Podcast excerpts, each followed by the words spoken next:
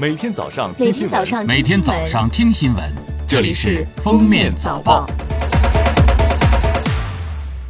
各位听友，早上好！今天是二零一九年十一月十四号，星期四，欢迎大家收听今天的《封面早报》。首先来听今日要闻：十一月十三号，圆明园马首铜像捐赠仪式在国家博物馆举行，何鸿燊捐回了圆明园马首。此前，何先生出资结束了马首百余年的漂泊，如今他将马首铜像正式捐赠给国家文物局，向中华人民共和国成立七十周年和澳门回归二十周年献礼。马首铜像将与牛、猴、虎、猪、鼠、兔六尊兽首聚首京城，共同展出。央行十三号发布公告称，人民银行未发行法定数字货币。也未授权任何资产交易平台进行交易。人民银行从二零一四年开始研究法定数字货币，目前仍处于研究测试过程中。市场上交易的 DC 杠 EP 或 DCEP 均非法定数字货币，网传法定数字货币推出时间均为不准确消息，请广大公众提高风险意识，不偏信轻信，防范利益受损。十二号。央行发布数据，双十一当天，网联、银联共处理网络支付业务十七点七九亿笔，金额一万四千八百二十点七零亿元，同比分别增长百分之三十五点四九、百分之一百六十二点六零，相当于全国人民每人下单超过一笔，人均下单超过一千元。十三号十一时四十分，我国在酒泉卫星发射中心成功发射命名为“快舟我们的太空号”的快舟一号甲固体运载火箭，顺利将吉林一号高分零二 A 卫星送入预定轨道。此次发射是该火箭第四次执行商业发射任务。十三号，新疆、甘肃、青海及河北部分地区降温六到八度，内蒙古中部降温十到十二度。预计今天中东部大部地区气温将下降六到八度，北方部分地区将下降十度以上。中央气象台提醒，此次冷空气属十月以来最强，西北、东北等地会有较强降雪。下面是今日热点事件：受电商集中促销活动影响，快递业务量再创历史新高。目前日寄发快递量排名前十的城市是。广州、金华、上海、深圳、杭州、苏州、北京、武汉、宁波、东莞，日投递快件量排名前十的城市是北京、上海、广州、深圳、成都、重庆、苏州、杭州、东莞、天津。国家邮政局提示广大消费者合理使用邮政快递业务。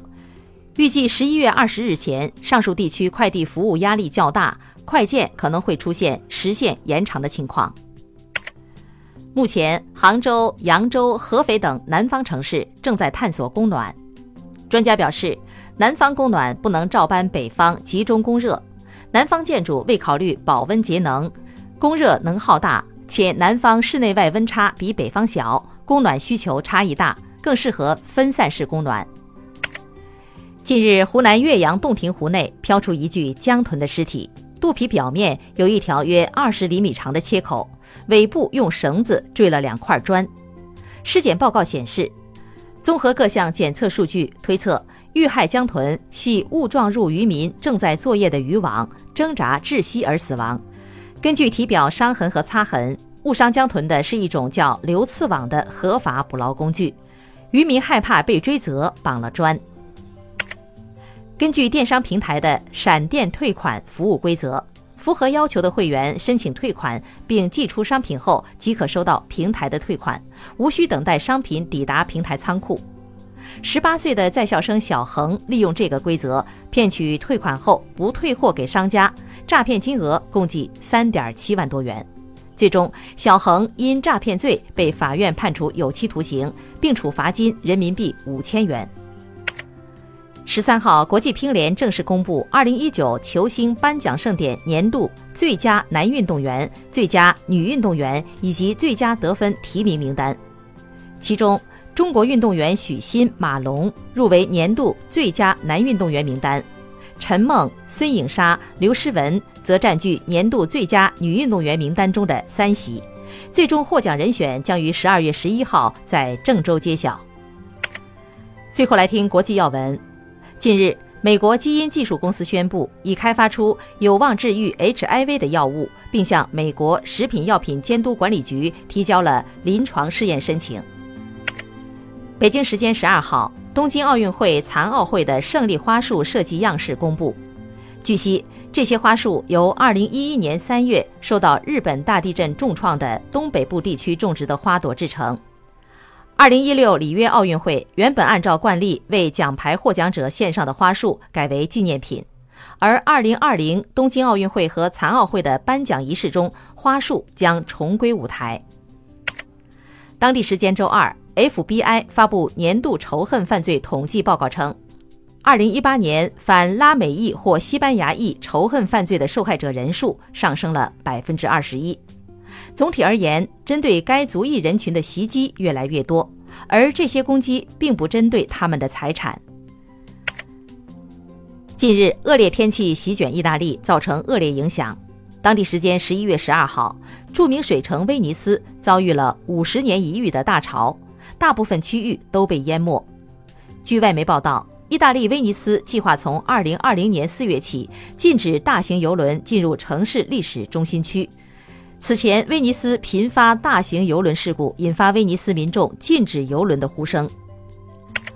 澳大利亚东部近日林火肆虐，悉尼所在的新南威尔士州十一号进入为期七天的紧急状态。澳火灾专家戴维·鲍曼说：“今年入春以来，澳各州出现的林火规模之大，前所未有。”他认为这些火灾和全球气候变暖是相吻合的。感谢收听今天的封面早报，明天再见。本节目由喜马拉雅和封面新闻联合播出。